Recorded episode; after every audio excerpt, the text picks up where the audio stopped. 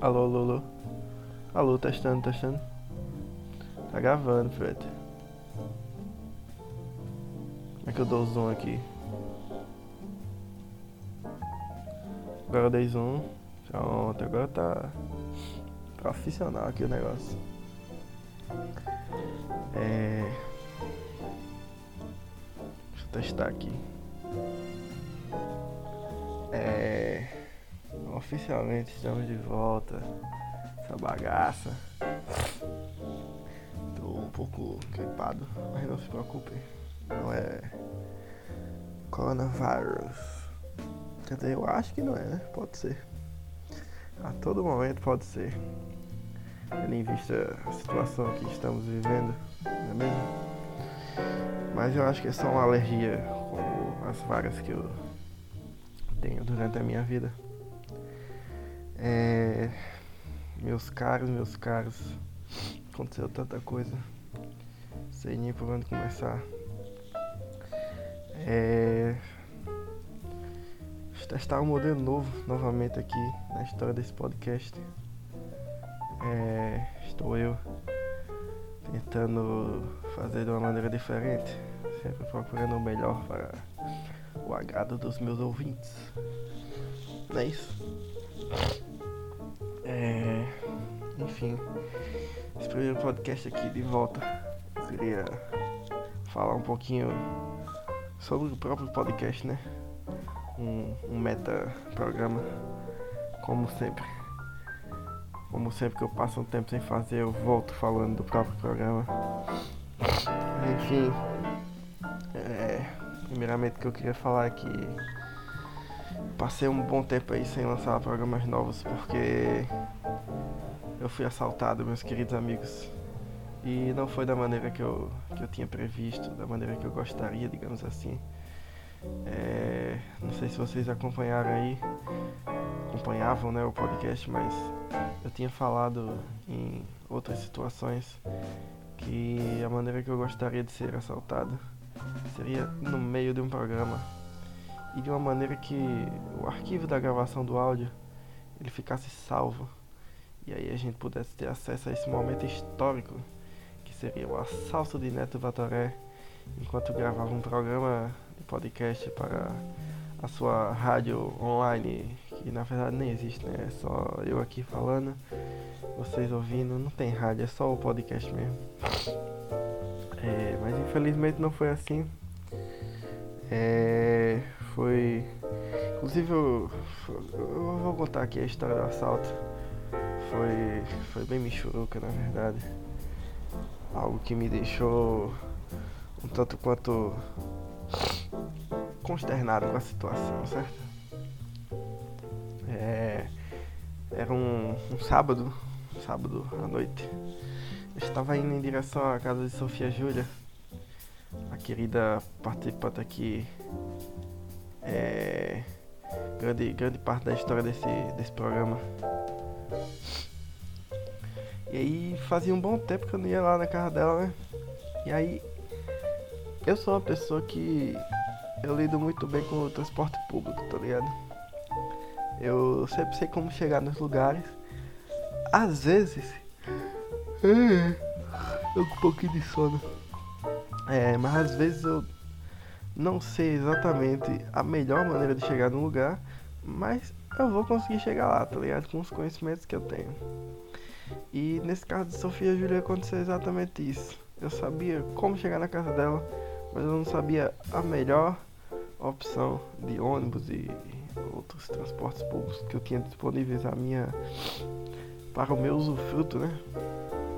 E aí é, eu peguei um ônibus que iria me levar para casa dela, mas no meio do caminho eu percebi que esse ônibus ia me deixar um pouco longe da casa dela e eu ia ter que andar é, relativamente bastante, mas ainda assim segui com o meu plano. E aí eu estava lá no ônibus, né? Quando chegou minha parada eu desci.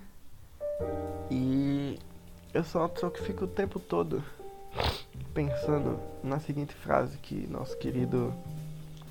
É. Porra, agora eu não lembro o nome dele.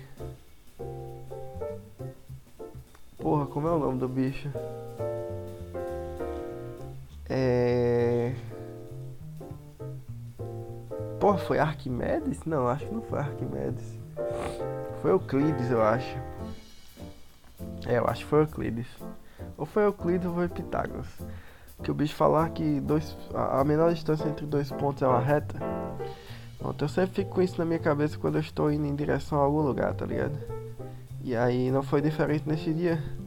Quando eu desci do ônibus eu pensei, pô, qual é o caminho mais rápido para chegar aqui na casa de Sofia Júlia? É uma reta. E aí eu fiquei calculando lá. É, por alguns momentos peguei meu celular para olhar o mapa. E aí foi isso. Determinei o caminho e comecei a segui-lo.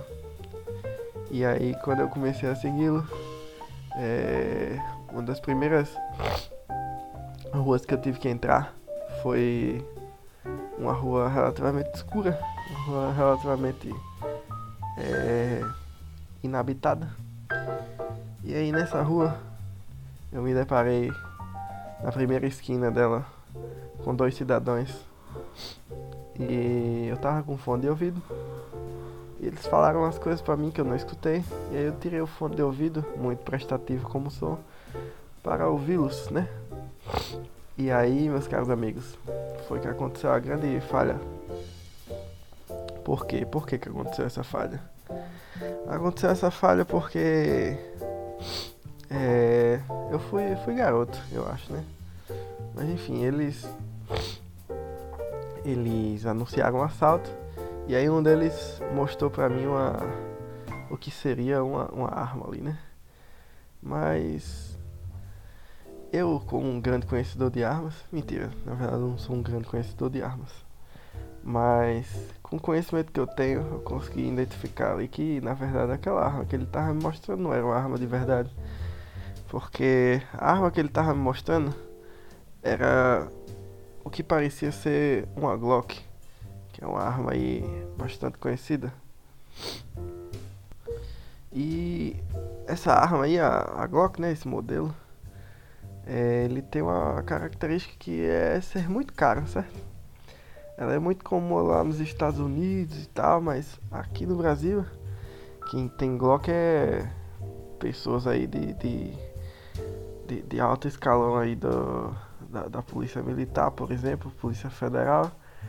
E ela não é muito comum entre as armas que percorrem entre o crime organizado, né? E muito menos comum ainda como uma arma onde corre aí no, nos assaltantes de rua, né? Assaltantes de rua costumam assaltar com coisas mais. É, como que, que eu posso dizer? Coisas mais acessíveis. É, um 38, uma 32, um calibre 22, né? Coisas mais mais fraquinhas. Pra você ter uma ideia, por exemplo, um tiro de calibre 22 e um tiro de calibre 32 às vezes ele não é nem capaz de atravessar uma parede de tijolos perfurados, que é a parede mais comum que a gente tem é, no nosso dia a dia. São armas um pouco fracas, né? E a Glock é uma arma um pouco mais potente.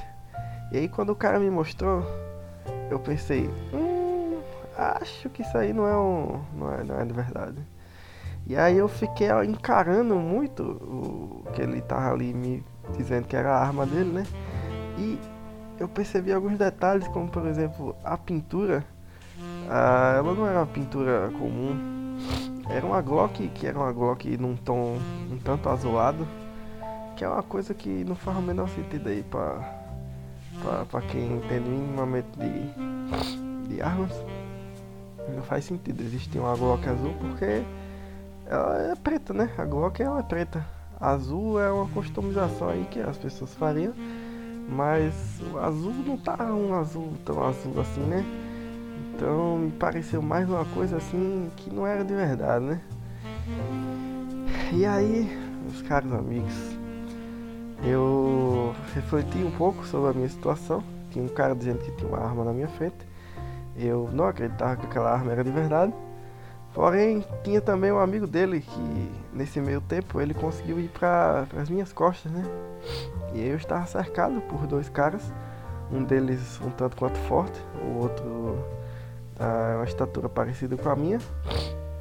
Mas ainda assim não me parecia o cenário mais favorável, favorável né, para a melhor solução possível de todas as situações que podem acontecer com o ser humano. Que, que é simplesmente correr, né? Como diria o Rafael Mafra aí do Workcast. É, você está numa situação que você não sabe como resolver, simplesmente corra. E corra como se não houvesse amanhã. E essa situação estará resolvida, né? Mas nessa situação aí eu não, não achei que fosse a melhor opção. Porque simplesmente, mesmo que aquela arma não fosse de verdade, esses dois caras podiam me deitar na porrada. E eu, com toda a minha malemolência, não conseguiria resistir à, porrada deles. E realmente apanharia feio. E aí eu decidi fazer o que eles estavam me pedindo para fazer. Que era entregar o celular e entregar meu fone de ouvido. Admito aqui, meus caros amigos, que a parte de entregar o celular foi bastante simples. Não me doeu, não me trouxe remorso, mas o fone de ouvido, meus caros, o fone de ouvido doeu. Aquele fone, ele era simplesmente o melhor fone que eu já adquiri em toda a minha existência como ser humano. E entregá-lo foi bastante difícil. É, eles pegaram minha carteira também, mas por pura coincidência do destino, na semana anterior eu tinha perdido todos os meus documentos e cartões de crédito e tudo mais. E na carteira só tinha dois reais. E aí não, não, não, não, foi algo tão difícil de entregar também. E aí a partir daquele momento eles pediram para eu descer a rua novamente sem olhar para trás e eu desci pensando no meu fone de ouvido. E aí continuei meu caminho para Sofia Júlia a partir desse momento um caminho mais adequado. E e foi isso, né? Essa foi a história de como eu perdi meu celular aí nesse dia. É, é engraçado porque é... A única coisa que eu pensei de verdade que eu estava perdendo era a possibilidade de gravar os podcasts na rua. Porque eu não, não, não, não tinha muito apego pelo meu celular assim. E obviamente também pensei no prejuízo, né? Porque apesar de eu não ter muito apego, mas eu tirei dinheiro do meu bolso para comprar aquele aparelho. E, né, quando se tira dinheiro do próprio bolso, é sempre uma questão um pouco mais complicada, um pouco maior. Mas, enfim. É isso, meus caros amigos, a história de como eu perdi meu celular. E esse é um dos grandes motivos pelo, pelo qual eu passei tanto tempo sem gravar programas novos para vocês. Após um, uma semaninha ali, eu consegui um, um novo celular com uma amiga minha. Ela me emprestou. Mas o celular tem vários problemas de memória. É, ele funciona muito bem para o meu uso do dia a dia. Mas, por exemplo, eu não conseguiria gravar um programa na qualidade que eu gravaria. É, e aí, é isso, né? Outro ponto que fez com que eu não conseguisse gravar aí é que, como vocês mesmos sabem, a, a gravação desse programa ela se dá no meio da rua, né? De uma maneira muito, muito, muito intimista, digamos assim, tanto com o ouvinte, tanto com o mundo. Mas em tempos de coronavírus, né, a gente não está capacitado aí para fazer esse tipo de coisa. E aí eu fiquei bastante reflexivo de como é que eu faria essa situação aqui acontecer, né? E aí eu decidi fazer o que eu sempre faço quando eu tô nessas situações onde eu tenho que pensar muito, quando, quando eu tenho que analisar ali como eu vou fazer alguma coisa, quando, onde, porquê. É, eu tomei a melhor decisão que é simplesmente fazer do melhor jeito possível que eu posso fazer no momento e simplesmente tacar o foda-se, né? Que é basicamente como esse programa foi feito desde o começo. Do jeito que dá pra fazer no momento que eu quero fazer. Então estamos aqui, eu na minha caminha, com meu computador ligado, meu microfone na minha mão e simplesmente falando. Enfim, depois das devidas explicações, é, eu queria dizer que é, eu tenho alguns dados para ler para vocês aqui. É... Primeiramente, vou ler os dados do Anchor, que é a plataforma que eu uso para distribuir aqui. Depois eu vou ler os dados do Spotify, porque eles têm dados específicos deles, né? Enfim, aqui no Anchor ele me diz que eu tenho 1237 plays. Isso quer dizer que 1237 vezes as pessoas apertaram no play e ouviram aí pelo menos um trechinho do, de algum programa. Isso é um número bastante elevado, coisa que eu não imaginava quando eu comecei a gravar este saudoso programa aqui que vocês conhecem hoje em dia como Net né? E aí ele diz aqui outro dado bastante interessante, que é o dado estimado da, do tamanho da minha audiência. É, e ele diz que eu tenho aproximadamente 11 ouvintes ativos, o que é um número também bastante alto. E ele faz esse cálculo aí baseado na quantidade de plays que o episódio tem é, um determinado período de tempo após o lançamento. É, mas é como diria os estatísticos, nem sempre essas coisas refletem a realidade, né? Porque eu acho que na verdade eu tenho um pouco menos de, de ouvintes ativos. Mas enfim, nada que afete meu, meu bem-estar. Um outro dado muito importante é o dado do quanto eu ganhei com esse podcast, que é zero dólares. Zero dólares foram para a minha carteira com esse podcast. Também não é algo que afete a minha, a minha moral, a minha, a minha, o meu, meu ego, a minha, minha autoestima, né? É, aqui nós temos aqui uma lista do, dos top episódios, episódios mais ouvidos de todos os tempos. E o episódio mais ouvido até o momento. Pera aí. Não, eu tô vendo o dado errado aqui. Eu, eu não sei o que, que, que tá acontecendo aqui. Ah, entendi, entendi. É o top plays de acordo com os dias. Por exemplo, dia 14 de fevereiro de 2020 vocês ouviram 22 vezes o episódio 58. É, por exemplo, aqui no dia, no dia 4 de dezembro de 2019, vocês ouviram 20 vezes o episódio 54. E no dia no dia 7 de dezembro vocês ouviram 18 vezes o episódio 56. O episódio 56 é um dos meus favoritos. Se quiser ouvir aí, escuta aí. 56, bota as caras e vai. Tá disponível em todas as plataformas. É, agora nós temos aqui uns dados sobre os ouvintes, né?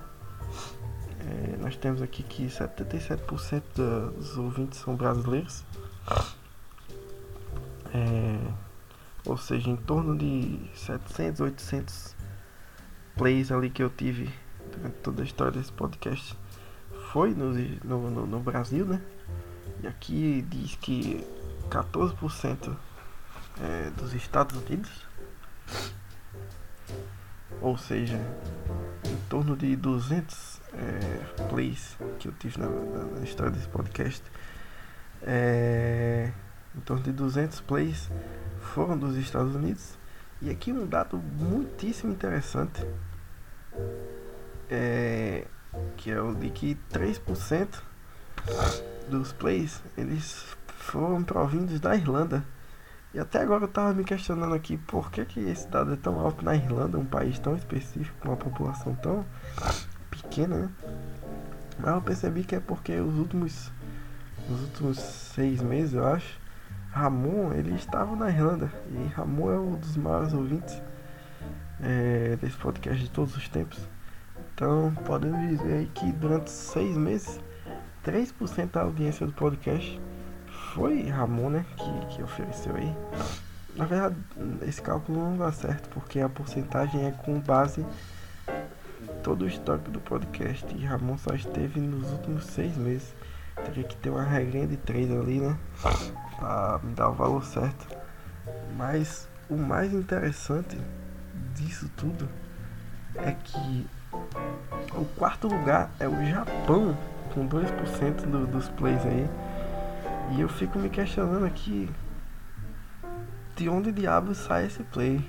Estou me questionando aqui se minha querida amiga Patê, que mora lá no Japão hoje em dia, ela escuta esse maravilhoso podcast. Não, não.